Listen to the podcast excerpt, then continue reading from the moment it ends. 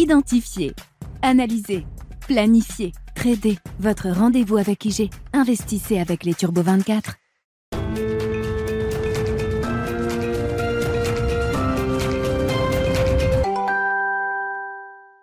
Bienvenue dans Smart Bourse, votre double dose quotidienne de marché en direct sur Bismart. Chaque jour à la mi-journée, 12h30, 13h. Et en fin d'après-midi, la grande édition pendant une heure à partir de 17h. En direct, rediffusée à 20h sur Bismart TV.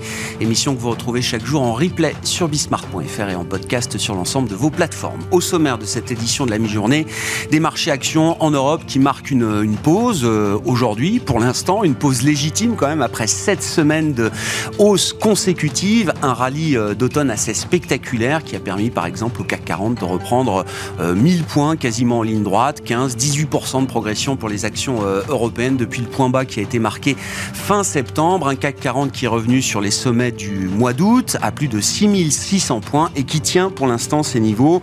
Les mouvements du jour sur les marchés actions euh, européens sont plutôt faibles avec une semaine écourtée, rappelons-le, hein, pour les marchés américains.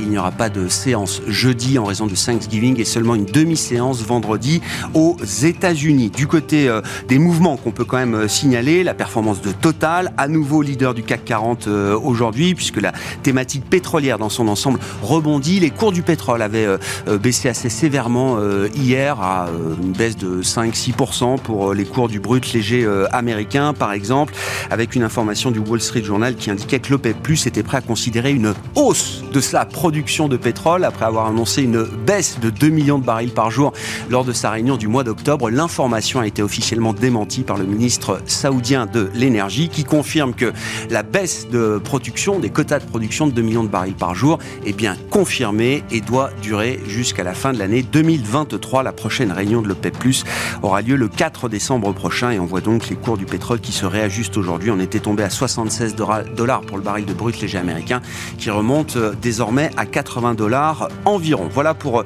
les mouvements du jour. Nous parlerons stratégie d'investissement avec nos deux invités. Arnaud Faller avec nous dans un instant par téléphone, directeur des investissements de CPR Asset Management, et puis le président de Mandarin Gestion qui sera avec nous en plateau. Marc Renault à suivre dans cette émission de la mi-journée.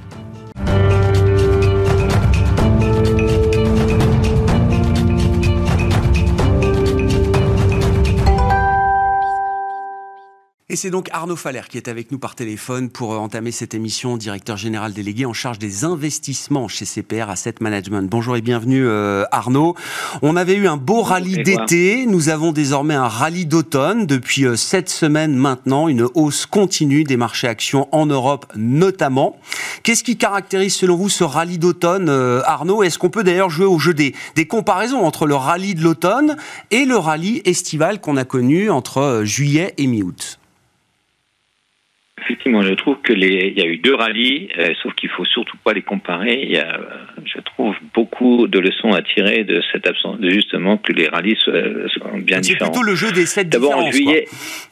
Ouais, c'est ça, exactement. En juillet, il faut se rappeler qu'on a eu un, euh, nous on appelle ça un bear market rally, c'est-à-dire que la tendance était clairement baissière et il y a eu un rebond très net. Après une, et après il faut juste se rappeler quand même qu'à partir de la mi-août jusqu'à fin septembre, au contraire, les marchés ont bien corrigé. Mais il avait été très violent ce bear market rally, mais il faut se rappeler qu'il il avait, il était survenu au moment où il y avait deux handicaps majeurs. Un, des craintes d'inflation qui étaient encore très élevées, et deux, euh, des craintes sur l'évolution des bénéfices, qui avaient été aussi bien élevées. Je trouve qu'aujourd'hui, donc depuis euh, mi-octobre, on a eu un, un, bon marché qui continue. Euh, il nous semble que le il n'y a plus qu'un seul handicap. Le premier handicap, les craintes d'inflation, notamment aux US, se sont un peu estompées. Il faut rappeler que les derniers chiffres d'indice euh, d'inflation, que ce soit le, total, hein, qui est passé de 8,2 à 7,7, ou le corps qui avait surpris aussi à la, à la baisse, hein, donc l'inflation hors alimentation et énergie qui est passé de 6,6 à 6,3, fait en sorte que Maintenant, on a en tête que euh, l'ensemble des mesures de la Fed, hein, qu'il faut, ils ont, il faut rappeler aussi, hein, ça, la Fed a monté ses taux de 375 points de base entre mars et novembre, mmh. commence à porter ses fruits, et donc euh, il est probable que le pic d'inflation est atteint. En tout cas, il est très probable qu'on soit très très près du pic de hausse des taux courts de la Fed. D'ailleurs, en ce moment, euh, euh quasiment tous pas à 100%, mais malgré tout une grande, grande majorité de membres du comité de la Fed évoque un point d'atterrissage autour de 5%. Donc on y est presque. Il reste encore 5, 50 points de base en décembre.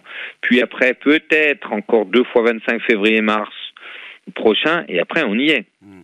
Donc euh, par rapport à cette comparaison entre les deux rallyes, euh, ben, euh, il me semble que cette fois-ci, et c'est une bonne nouvelle, le niveau des taux longs ne sont plus un handicap pour les marchés actions. C'est-à-dire qu'on avait une, inquiétude très forte que le, marché de taux monte, monte, monte. Et là, d'ailleurs, entre-temps, hein, les taux longs américains notamment, mais pas seulement, les taux courts aussi. Hein. les taux longs américains sont passés de 4,30 à 3,80. Les taux courts aussi, à moindre mesure, parce qu'on a eu toujours une poursuite de l'aplatissement de la courbe des taux, mais sont passés de 4,72 à 4,50. Euh, d'ailleurs, au passage, euh, le mois dernier, on avait effectivement bien annoncé euh, Fed pivot en vue. En tout cas, on avait remonté mhm. la probabilité de ce scénario-là.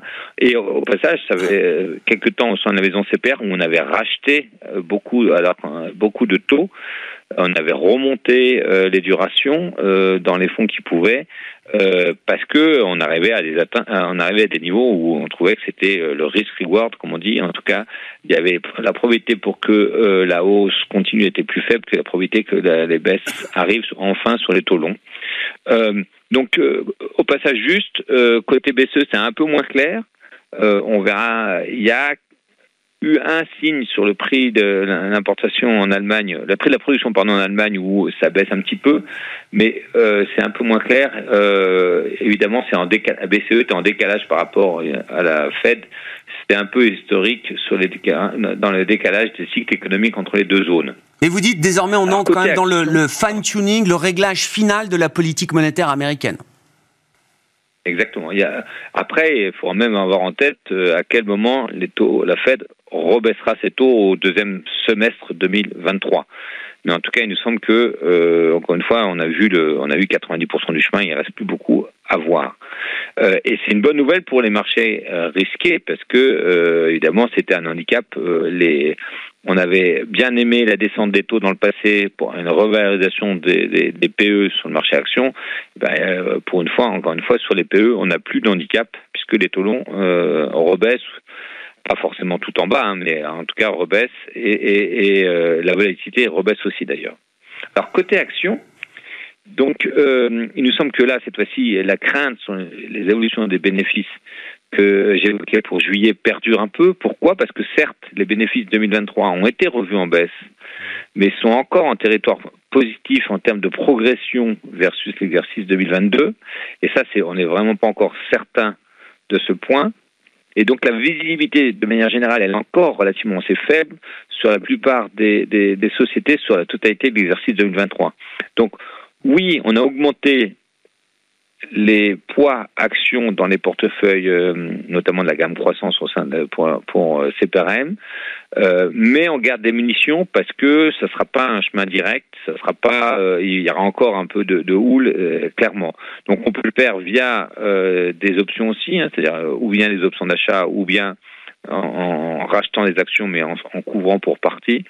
Mais en tout cas, euh, encore une fois, sur les deux handicaps, il n'en reste plus qu'un, et euh, donc il, est de bon ton de augmenter un peu malgré tout les risques par rapport à des positions où on avait très très peu euh, de, de, positions risquées de, depuis le début de l'année. Sur, les perspectives bénéficiaires, Arnaud, il le, y, y, a le consensus des analystes, effectivement, et puis il y a aussi ce que le marché intègre euh, d'ores et déjà. Peu, peu d'investisseurs croient, euh, euh, j'allais dire, au consensus des analystes dans la perspective de 2023. Ce serait une excellente surprise, mais beaucoup d'investisseurs sont positionnés quand même pour une baisse globale des, des profits euh, sur les 12 prochains mois, Arnaud. Oui, c'est vrai qu'il y a encore un décalage entre la vision macro, si on peut dire, sous-entendu encore si on regarde les évolutions de PIB, etc., et la vision micro, euh, société par société, qu'on agrège. Et là, il y a encore un peu d'écart. Donc c'est vrai que, euh, les, en tout cas, les allocataires pensent plus que la vision macro sera juste, effectivement, euh, que la, les analystes vont encore reviser encore en baisse les, les, bénéfices pour 2023. Mmh. Mais je trouve que d'ailleurs, au passage, sur la saison des résultats, donc on, on a fini aux États-Unis, on est, on est presque fini en Europe. Euh, une des le, il y a deux leçons à tirer, c'est que euh, d'abord un, plus les sociétés euh, étaient dans le domaine des services aux entreprises, meilleures elles s'en sortaient. Plus les sociétés étaient très proches du consommateur final, et plus c'était difficile pour elles. Et, on pense que ça, ça peut perdurer un peu parce que euh, on a bien en tête que la consommation sera pas un très gros moteur pour les mois qui viennent. Euh, mais on a eu un, franchement un beau écart entre les deux. Alors c'était pas vrai à 100% évidemment. Il y a des sociétés qui s'en sortent bien malgré tout dans le secteur de la consommation, mais en masse, on a bien eu ce split. Il valait mieux avoir comme clients des entreprises que des ménages. Ouais. Et l'autre grande tendance, aux États-Unis, et là c'est plutôt une bonne nouvelle aussi, c'est que euh, le marché a, a progressé, même s'il a moins progressé que l'Europe, mais il a progressé aussi par des sociétés autres que les euh, très très grandes valeurs que tout le monde a en tête, les TerraCap, euh, les, les, les, GAFA, ou on peut rajouter Tesla au passage. Mais alors que dans le passé, euh, on va dire plus de la moitié ou les deux tiers de la performance des marchés américains s'expliquait par ces valeurs-là, ouais. qui étaient euh, dans, très présentes dans les indices, etc. On parle de 5-10 ben, valeurs, hein, 5-10 valeurs mois, qui expliquaient la moitié Exactement. ou euh, les deux tiers de la performance du marché américain. Exactement. Et là, depuis euh, quelques mois, on s'aperçoit que euh, c'est plutôt ces valeurs-là qui, qui euh, marquent le pas, voire baissent beaucoup, et que c'est le reste de la cote qui, euh, qui, qui progresse euh, et ça nous paraît plus sain que, encore une fois, que bah, c'est, on repose, la cote américaine ne repose pas uniquement sur euh, 5 à 10 valeurs. Mmh. Et on pense que ça, ça peut, ce, ce, ce mouvement, les deux mouvements peuvent, que j'ai évoqués, euh, peuvent perdurer pour les prochains mois et euh, donc c'est euh, aussi ce genre de choses qu'on joue dans les portefeuilles au sein de la maison CPRM. Ouais, la, la sous-performance de ce que vous appelez les TerraCap, euh, elle, elle, peut durer encore un peu, euh, Arnaud. On verra si c'est un oui. cycle long de sous-performance après 10 ans de surperformance aiguë, mais c'est quelque chose, le délestage de ce point de vue-là des investisseurs est pas totalement terminé peut-être. Exactement. On pense que c'est un phénomène un peu inerte, hein, c'est-à-dire que ça dure un peu. C'est pas, faut pas, c'est pas des choses qu'on arrive à corriger en, en, en, quelques semaines. Et donc, euh, c'est vrai que euh, c'était une surperformance depuis 5, euh, au-delà de 5 ans. Donc, euh, le fait que sur trois derniers mois, c'est une sous-performance, ça peut durer encore un peu. Mmh. Qu'est-ce qu'on peut dire de la Chine, peut-être pour finir, euh, Arnaud, qui représente quand même largement la sphère émergente encore du point de vue de l'investissement? Déjà, on peut noter que le fait que les restrictions sanitaires soient toujours très élevées en Chine, on parle de 20% quand même de, de, de, la, de la, population, de l'économie chinoise qui est sous confinement strict encore aujourd'hui. C'est quasiment un niveau record en matière de restrictions sanitaires aujourd'hui euh, en Chine. Ça a assez peu d'impact sur les marchés globaux euh, à ce stade. Alors, ce qui se passe, c'est que peu d'investisseurs euh, occidentaux ont encore beaucoup de positions sur en Chine, donc ça c'est vrai. Donc on peut se dire qu'un jour ils pourront revenir. Ce qui se passe, pour autant, nous on pense qu'il faut être encore prudent, c'est trop tôt pour revenir. Euh, évidemment, d'abord un, la politique de zéro Covid n'est pas près d'être abandonnée, en tout cas pas avant le congrès de mars. Et euh, on voit bien aussi que la macro sens général euh, souffre, c'est la consommation en Chine, l'immobilier, là aussi c'est un phénomène assez inerte. On n'arrive pas, même si les autorités prennent des mesures, c'est quelque chose qui peut durer c'est assez fort. Donc euh, euh, au-delà des mouvements où effectivement le marché action peut a, pu être a pu bénéficier de nouveaux flux euh, sur le fond euh, la situation est bien compliquée et on pense qu'il que vaut mieux être encore prudent et euh, il y aura des retours, il y aura de la volatilité. Ça sera un des marchés peut-être les plus volatiles d'ailleurs, plus que les marchés euh, développés. Et, euh, et la régulation n'est pas finie. Mmh. Euh, donc, on, c'est encore plutôt un message de prudence. Euh, il y aura certainement des meilleurs moments pour revenir sur les actions chinoises. Merci beaucoup Arnaud, merci pour votre éclairage du jour sur la situation de marché, les stratégies d'investissement en place actuellement chez CPR Asset Management. Arnaud Faller, directeur général délégué en charge des investissements de CPR, avec nous par téléphone.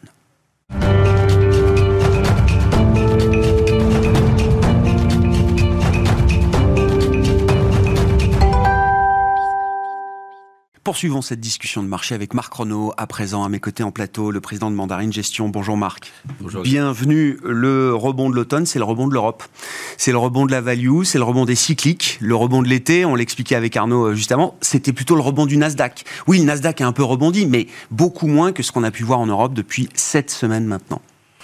Oui, et, et d'ailleurs, cette baisse-là peut paraître, bon, en juin, elle était de 20%, là, elle peut paraître un peu faible compte tenu de ce qu'on vient de vivre autant la guerre que la récession, etc. Mais en réalité, effectivement, le marché a été très sélectif et, les excès euh, qu'il y avait, par exemple, sur la tech américaine, effectivement, eux, ils ont été euh, bien, bien, bien corrigés. Hein. On fait moins 10 sur les indices, ça, peut paraître à certains étonnant, on s'en tire bien, mais on fait moins 30 sur le Nasdaq, moins 60 sur les techs euh, non profitables. Donc voilà, c'est un marché qui a bien corrigé les excès, ça c'est plutôt agréable c'est euh, correction en cours des excès ou c'est on a déjà corrigé une bonne partie des excès, on va dire de la, période Covid notamment, parce que l'envolée des GAFAM, elle date pas de la période Covid, mais elle a été accélérée, magnifiée encore par les deux années 2020, 2022, euh, enfin jusqu'au début de l'année 2022. Alors, je suis sans doute pas le meilleur pour dire où, ça s'arrête sur, sur, le Nasdaq et sur les techs. Ce que je peux dire, par contre, c'est que euh, les, les, la cote traditionnelle ou value était pas chère. Du coup, quand je vois Total en hausse, ça me choque pas. Moi, elle était déjà pas chère avant. Euh, elle a des super résultats. Euh, bon, voilà. Après, les techs, elles ont corrigé des excès. Est-ce que c'est fini? Juste, voilà, un gérant comme moi euh, peut toucher aujourd'hui euh, des SAP, des choses comme ça que j'avais pas le droit d'acheter pour des raisons de valorisation avec ma méthode il y a encore 2-3 ans. Donc, sans aller jusqu'aux tech non profitables américaines où j'ai pas d'avis pertinent à donner, oui, un certain nombre de ces valeurs de croissance, et il n'y a pas que les techs, je peux citer Assa Abloy, je peux citer Roche, c'est des boîtes que moi je peux jamais toucher pour des raisons de valorisation. Là, là c'est le cas. Donc, je trouve que c'est un marché qui s'est très bien rééquilibré. Euh, Qu'est-ce qu'on peut dire des fondamentaux des entreprises à ce stade? On parlait des perspectives euh, bénéficiaires. C'est vrai que les résultats du troisième trimestre ont encore euh, été bons par rapport à ce qu'on pouvait attendre. On est quand même sur des niveaux de marge au global qui sont qui sont très très élevés, avec des des pics de marge pour des secteurs type énergie. et en même temps, on a dans les enquêtes qu'on suit tous sur les marchés, les PMI ou les enquêtes de climat des affaires, quelque chose de très négatif quand même, qui évidemment sur la, la poursuite du mouvement du rebond qu'on peut avoir depuis euh, cette semaine.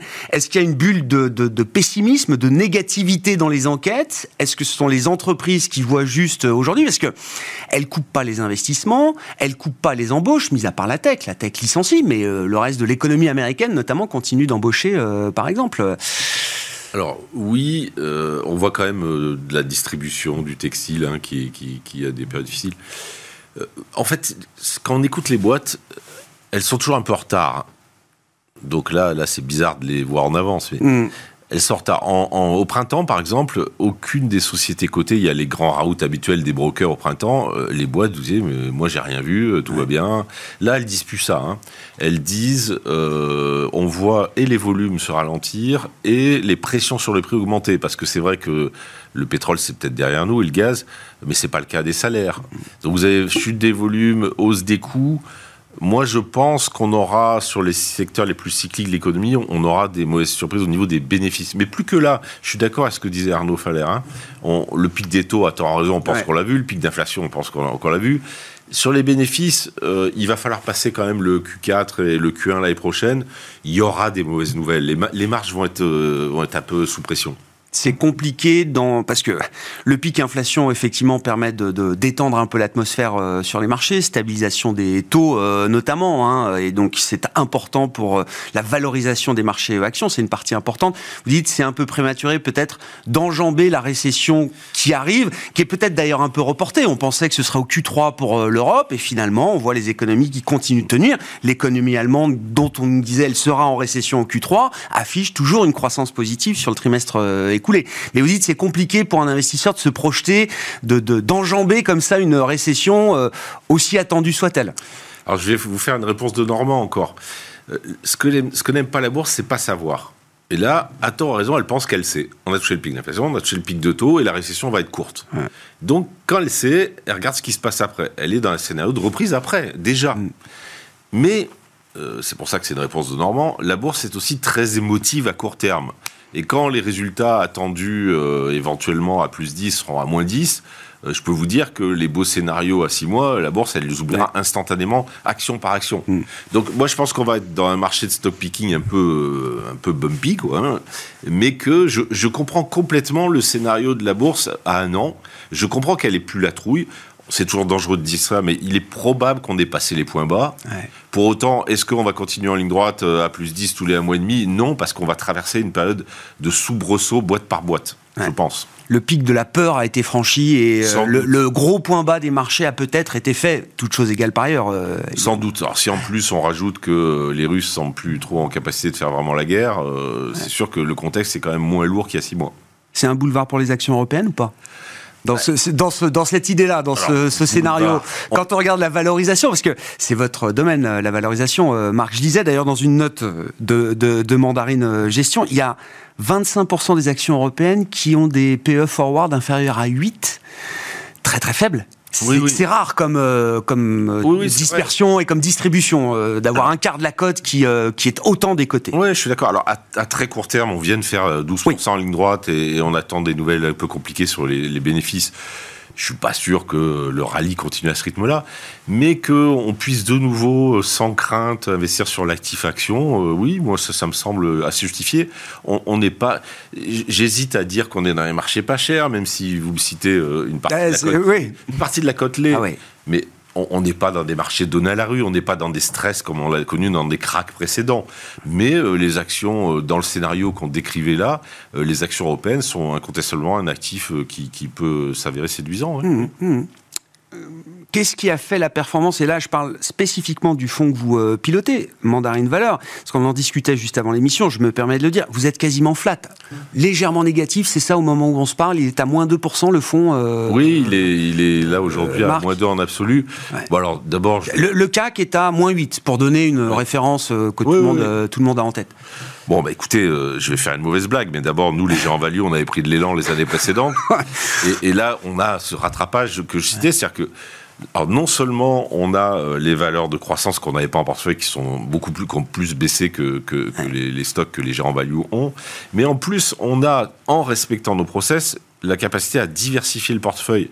Le paradoxe, c'est que moi aujourd'hui, mon portefeuille il est beaucoup moins monomaniaque, cyclique, financière qu'il l'était il y a un an. Parce que je peux, moi, aller acheter euh, Roche, Bloy, SAP, euh, autant de boîtes qui ne mettaient pas accès à la valorisation. Donc c'est un double effet. On n'a pas eu la correction sur des valeurs pas chères, et les, et les chères, on commence à pouvoir les acheter. Donc c'est après des années où la gestion value, et c'est complètement lié au cycle de taux, on en a parlé nombreuses fois, après des années où la gestion value a été en difficulté, là on a un marché... Moi, en fait, mon savoir-faire marche, donc c'est plus agréable de venir le matin, oui. Hmm. Est-ce que ça peut durer? Est-ce que c'est euh, l'idée d'un nouveau paradigme, en tout cas d'un nouveau cycle de marché qui serait pas euh, la petite parenthèse value dont on a discuté avec vous euh, régulièrement. Il y en a eu plein, sur quelques semaines, quelques jours, des mouvements de, de, de, normalisation de la value. On l'a vu. Mais est-ce que là, ça peut être quelque chose d'un peu plus long, euh, Marc? Je, pense que c'est possible parce que c'est étroitement lié au cycle des taux. Et si on écoute les banquiers centraux qui parlent de normalisation des politiques de taux, si l'inflation revient à 3-4, euh, une normalisation, c'est un taux long à 5-6. Si on a ça, et ça va pas se faire demain matin, on va passer par des taux longs qui baissent comme en ce moment parce qu'il y a un scénario de récession, etc. Mais si on va vers une normalisation de taux, on est parti d'un cycle long de reprise des taux, de le, parallèle de ce qu'on a vécu avant, de cycle long de baisse des taux, celui-là est beaucoup plus favorable à la gestion value, clairement. Et la caricature, c'est les banques. Les banques, euh, aujourd'hui, profitent joyeusement de la hausse des taux. Et c'est un des rares secteurs qui en profite autant. Et donc, ça mérite toujours d'être, d'avoir des banques en portefeuille. Vous en avez euh, toujours marqué. elles, elles, sont revenues, on, parlait du point bas de fin septembre, parce que euh, à ce moment-là, le secteur bancaire en, Europe, notamment, était revenu sur des niveaux de, de stress ou de détresse en termes de valorisation euh, quasi historique. Alors, quand on écoute les banquiers, ils disent, mais la hausse du coût du risque éventuel euh, dû au ralentissement économique, c'est rien à côté de ce qu'on va gagner de la reportification et, de la hausse des taux. Ils le disent mais tout le monde ne les croit pas. C'est pas consensuel comme position. Pourquoi? Bah Parce que le vieux réflexe en bourse, c'est qu'à la veille du récession, on n'achète pas des banques. On a peur de la hausse du coût du risque. Juste, alors je vais dire une horreur, un truc qu'il faut jamais dire. Cette fois-ci, c'est pas pareil. Ah. Faut jamais dire ça en bourse. Donc je plaisante. Non, mais cette fois-ci, la différence, c'est que les fonds propres ont été renforcés, les banques ont surprovisionné pour, le Covid, Et donc la hausse du coût du risque qu'elles attendent, après avoir appris à vivre en taux zéro pendant trois ans, qui est un cauchemar pour un banquier, elles devraient le traverser euh, avec aisance. Et comme on part sur des niveaux extrêmement bas, euh, moi je suis clairement acheteur des banques aujourd'hui. Est-ce que ces, ces secteurs-là, je, je, je, mets les banques et l'énergie ou les pétrolières dans le même sac, avec la question des windfall tax, des euh, surprofits, de la taxation effectivement des, des, des profits de ces euh, secteurs-là, est-ce que ça c'est un, un, vent contraire important quand même pour la performance de ces, euh, de ces secteurs, ou est-ce qu'il y a quand même une dynamique opérationnelle fondamentale qui fait que en net, ça reste quand même euh, des, des choix euh, positifs. Alors il y a les deux, hein. mais euh, oui, c'est un frein. Ça a été clairement un frein à la hausse des valeurs pétrolières, ça, et puis les, la dimension ISR. Hein. Ouais. Ça a été un frein. Mais après, euh, sur ces niveaux de sur ces niveaux de barils et, et avec la, la, diversification qu'ils sont en train de, de, mettre par les investissements dans le renouvelable, ils vont être des acteurs majeurs de la transition énergétique. Moi, je, je, trouve aussi les pétrolières séduisantes. Euh, les banquiers, euh, les banquiers, on est parti de niveau bas et la situation s'améliore. Donc euh, il y a tout à gagner. Il faut juste pas oublier que dans des situations difficiles comme celle-là, il faut choisir la qualité. Mmh. Et, et, choisir la qualité, c'est aussi, euh, par exemple, pour des pétrolières, identifier des pétrolières qui changeront peut-être de statut euh, demain. Alors, la réglementation ESG évoluera euh, peut-être. Hein. Vous intégrez d'ailleurs cette, ce filtre ESG ou ISR dans le fonds que vous gérez, bien que vous ayez des pétrolières dans ce fonds, Marc la nature de la nature de l'ISR va évoluer euh, forcément? Alors l'ISR, les, toutes les normes sont pas encore définitives et établies. J'ai effectivement un label ISR dans ce fonds parce que j'ai fait accepter par le régulateur que je notais les boîtes pas en best in class mais en best effort. Ouais. Je prétends que c'est par ailleurs utile parce que quand on a tous les, me les meilleurs élèves euh, chers, on, on on fait pas tout le boulot. Ben non. Et dans les secteurs difficiles, ouais. la sidérurgie, le, ciment, le pétrole, bah, ceux qui font, ouais. qui améliorent leurs notes, si, elles, si ces boîtes-là peuvent faire partie d'un portefeuille ISR, je trouve c'est utile. En tout cas, moi, c'est comme ça que je. je J'ai l'impression que c'est une approche qui a de l'avenir. Il y a eu une première phase de, de, ESG ISR où effectivement on choisissait les, les best in class, euh, on voulait afficher les meilleures notations ESG dans, dans son fonds. J'ai l'impression que quand on va vraiment chercher de la valeur et qu'on veut vraiment avoir d'ailleurs un, un impact positif euh, en matière matière euh, climatique, il va falloir s'attaquer quand même à ces secteurs-là. Moi, j'y crois fortement parce que par ailleurs, c'est cohérent avec ma méthode. Moi, j'aime les meilleurs, les mauvais élèves quand ils peuvent s'améliorer. Hein. Je l'applique à la finance, je l'applique ouais. aussi à l'ISR. Et donc, euh, je, je, suis très à l'aise de, de, mettre ça en portefeuille et je prétends que euh, choisir dans le ciment ceux qui font le boulot de diminuer la pollution, c'est mieux que de ne pas faire ce boulot. Mmh. voilà, donc oui, j'ai, c'est contesté par certains. Encore une fois, les normes ne sont pas définitives, je pense mais euh, je considère les pétroliers comme des acteurs majeurs de la transition parce qu'ils ont des cash flows gigantesques, parce qu'ils veulent survivre aussi. Ils le font pas parce qu'ils sont gentils, ils le font parce qu'ils savent que dans 30 ans, ils vendront pas de pétrole. Le changement de statut, il n'est pas pour demain matin, mais ce serait une cause majeure de revalorisation de ces titres. Merci beaucoup Marc. Merci pour votre votre éclairage sur bah, une stratégie value. Hein. Vous êtes évidemment historiquement un gérant euh, value avec le fonds Mandarine Valeur que vous gérez chez Mandarine Gestion. Marc Renault, le président de Mandarine, était avec nous en plateau dans cette euh, émission de la mi-journée Smart Bourse sur Bismart. On se retrouve à 17h en direct.